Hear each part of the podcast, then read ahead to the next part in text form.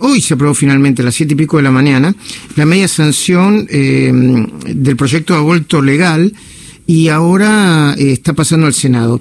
Eh, dos o tres cositas antes de hablar con Claudia Piñero, que es una de las personas que más viene batallando desde su lugar por conseguir la ley. Primero, se aprobó por 131 votos a favor, 117 en contra y 6 abstenciones, que es, eh, yo diría, con un apoyo bastante más importante que el que tuvo en 2018.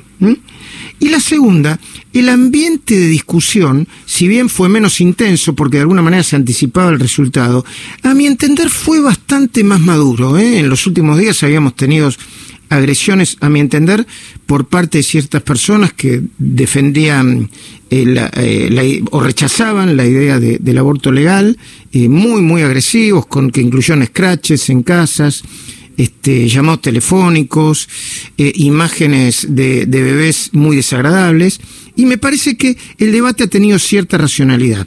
Y lo segundo que a mí me parece, me parece solamente, eh, es que en el Senado hay una buena base para que finalmente salga la ley, independientemente de que esta ley está contemplando algunos reclamos de sectores que antes no estaban de acuerdo con la legalización del aborto y ahora lo están empezando a aceptar. Claudia Piñero, eh, bueno, para quienes no la conocen, no creo que, que no suceda o que, sucede con muy poca gente, Claudia es escritora, guionista, eh, recuerden sus principales libros, Las viudas de los jueves, Betibú, Tuya, Las grietas de Jara, etcétera, etcétera. Claudia, buen día, ¿cómo va?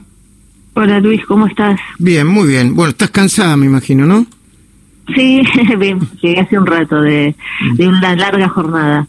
A ver, eh, primero me gustaría saber, Claudia, para los que están un poco cansados y tienen un poco de ruido en la cabeza, no solamente con la discusión en general, con la pandemia, ¿por qué este proyecto eh, eh, te parece, no sé si te parece mejor que el otro, a mí me parece como más, un poquito más abarcativo, ¿no? Junto con los mil días, ¿lo podemos explicar? Mira, justamente hay algo que a veces cuando cuando nos plantamos muy en la grieta y que uno está en un extremo y otro está en otro, no se termina de, entender o de recordar, es que se debaten las leyes para encontrar un consenso, ¿no? Alguien propone una ley y se discute para buscar el punto en el cual se puede acordar y estar todos más o menos cómodos en una sociedad.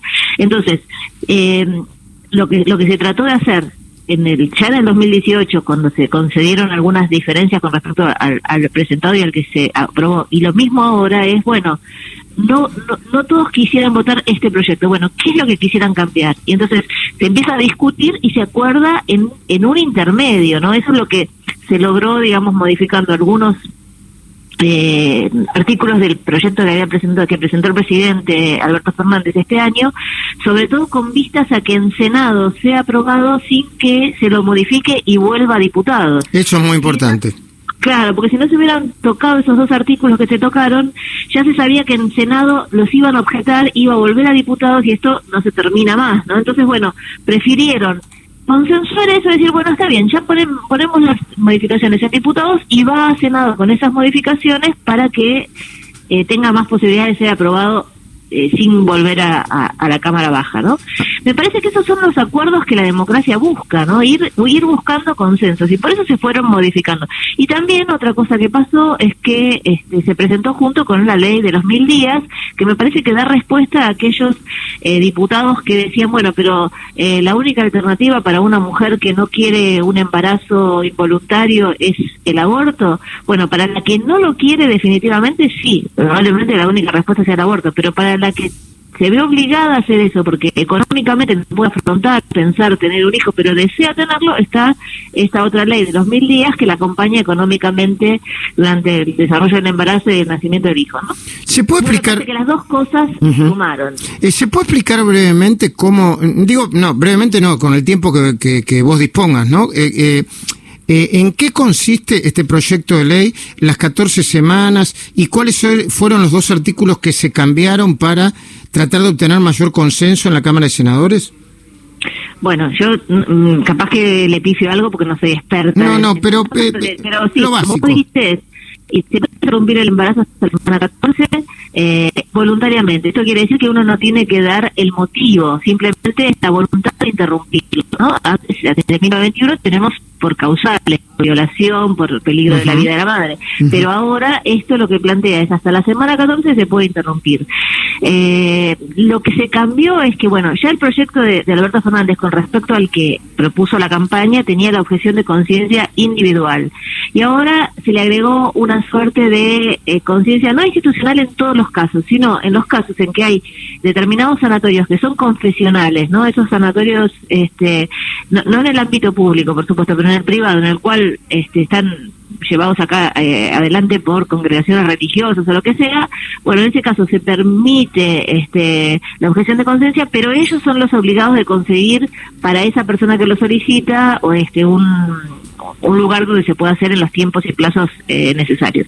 Después otra cosa que se cambió es que para las menores de 16 años, eh, eh, creo que era entre 13 y 16, podían hacerlo también este, voluntariamente y ahora se pide un acompañamiento, de una persona responsable. O, un, abogado, o el papá y la mamá, o, el, papá o la mamá, alguien responsable. Sí, se dan algunas opciones a papá y mamá porque a veces este, estas, eh, puede ser una chica que se presenta con una situación de vulnerabilidad familiar, ¿no? Chicas que a lo mejor son abusadas en su casa, etcétera, y entonces, bueno, necesita a lo mejor ser acompañada por otro tipo de adulto responsable, pero, pero sí, eso también se, se concedió para que en el Senado no fuera objetado porque ya eran eran los puntos que en el Senado hacían ruido, ¿no? Y Claudia, vos cómo eh, cómo estás viendo una cosa más sí, sí, no, a veces me llama la atención que, que hay gente que no lo tiene claro esto eh, el, el aborto que se está está pensado para esta ley es un aborto. Primero que no es obligatorio, por supuesto, es una cosa que cada uno decidirá en su en su momento, pero además es un, un aborto medicamentoso. Esto quiere decir que no hay un, no hay que pasar eh, por un quirófano para hacerse una operación, Muy importante. ¿no? Sino que se toma una pastilla que se llama misoprostol y esa pastilla produce un sangrado que es un sangrado más abundante que una, eh, una menstruación, pero que, que es ese orden y si la mujer, que por supuesto tiene que ser controlada con un médico para para comprobar que expulsó todo lo que tiene que expulsar, eh, está bien, nunca pasó por el sistema de salud, digamos, en cuanto a una internación, etcétera, porque eso también es algo que se, que se, que muchas veces se argumenta, ¿no? Que va a complicar el sistema de salud. No, en realidad va a sacar del sistema de salud a las mujeres que llegan por un aborto mal hecho, eh, de manera ilegal, en forma clandestina, etcétera, y este, seguramente muchas de las mujeres que accedan a esta práctica no van a pasar por un centro de salud en cuanto están internadas. Sí se irán a hacer las, los controles, las ecografías, lo que el médico le indique y nada más. Entiendo. Muy, la verdad que, a ver, no estarás en el detalle, pero, pero estás muy, muy y muy bien muy bien informada y, y, lo explicas muy bien, además, que es lo que es lo que importa, ¿no? Claudia, te saco un segundito de tema. ¿Qué estás haciendo? ¿Qué estás pensando? ¿Estás escribiendo? ¿Estás, estás este, soñando? ¿Estás en el medio de la pandemia? ¿Qué, qué andas haciendo? No, bueno, yo viste que escribo, básicamente escribo novelas, mi última novela que es Catedrales se presentó este año y todavía no arranqué con la próxima. Y me costó mucho, la tengo en la cabeza, pero me costó sentarme eh, ya a bajar eso a, a papel y escritura porque esta cuestión de la pandemia sí me complicó un poco con respecto a imaginarme cómo es el mundo, ¿no? Cómo va a mm. ser el mundo donde estos personajes van a salir. Y no me refiero solamente así con barbijos o sin barbijos, sino dónde se encuentran las personas, dónde se enamoran, dónde se matan, dónde se pelean, dónde pasan los conflictos, ¿no? ¿Y dónde? Eso es, claro. Eso es difícil. discúlpame, ayer estaba pensando en esto, Claudia, perdón, te saco, no, estaba pensando en esto. Eh, yo ando por la calle todo el tiempo. Eh, subí a la bicicleta, me bajo, me, me veo a veces ando en auto, a veces camino. Me, gusta y además tengo la costumbre de mirar mucho las caras de las personas. ¿eh?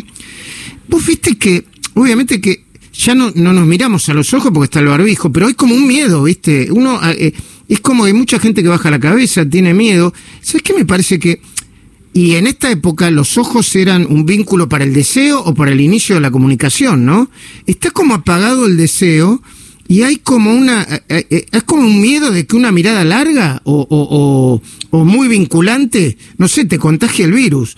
Eh, tampoco se me ocurrió en estos últimos días no porque estaba mirando a ver la calle. Está vos sentís que hay algo de eso bueno pero ayer yo miraba la, las manifestaciones en el Congreso y era pura energía eso también no qué sé yo no no, estoy tan seguro va. Yo creo que yo creo que bueno vamos aprendiendo cómo tenemos que cuidarnos no aprendimos que que en, el, exterior es bastante difícil contagiarse, por supuesto que hay que mantener la distancia, por supuesto que tener barbijo, pero digamos, la verdad es que fuimos aprendiendo, ¿no? Al principio nos asustamos mucho y era como muy estricto todo y después eh, los usos y costumbres de la pandemia nos enseñaron qué se puede hacer con menos riesgo y qué se puede hacer con más riesgo. Evidentemente, eh, los encuentros amorosos y, y, conocer a una persona, como decís vos, y cruzarte por la calle y empezar a, dialogar con alguien y quizás terminar en un encuentro amoroso, se hace más difícil, ¿no? No solamente porque tenés la cara tapada y no sabes si debajo de ese barrijo hay una sonrisa o no hay una sonrisa, sino porque después también empezás con los pluditos o con los miedos de cómo se cuida el otro, cómo me cuido yo, cómo qué pasa si después tengo que volver a, para los jóvenes es muy muy importante también esto que muchas veces viven con sus padres. Entonces eh, empezar a conocer a una persona y arriesgarte a que quizás te puedes contagiar, que a lo mejor para un joven no es grave, después tienes la responsabilidad de sentir, bueno, pero tengo que volver a mi casa con mis padres. Entonces, todo eso ha sido muy tremendo para, para muchos chicos, para muchos jóvenes y, bueno, para adultos también, ¿no? Esa cosa de tener que anteponer también este temor del contagio, ¿no? Pero bueno, lo vamos a tener que ir superando porque la gente se tiene que seguir conociendo, tiene que seguirse relacionando. Lo, lo que se puede hacer en esos casos es, bueno, me cuido cuatro o cinco días si no aparecen síntomas, está todo bien, o si tengo alguna duda, puedo hacerme un estudio, digamos, pero la gente de alguna manera se tiene que relacionar. Claro que sí. Claudia, un gusto escucharte ¿eh? y espero que, que, el Senado empiece a debatir y aprobar con conciencia, y obviamente cuanto antes, eh, esta ley que, que a mí me parece, hasta donde yo la leí, me parece muy, muy completa y contenedora, incluso de sectores que antes no contenía. Muchísimas gracias, Claudia Piñero. Muchas gracias a vos, Luis. Hasta luego. Hasta luego.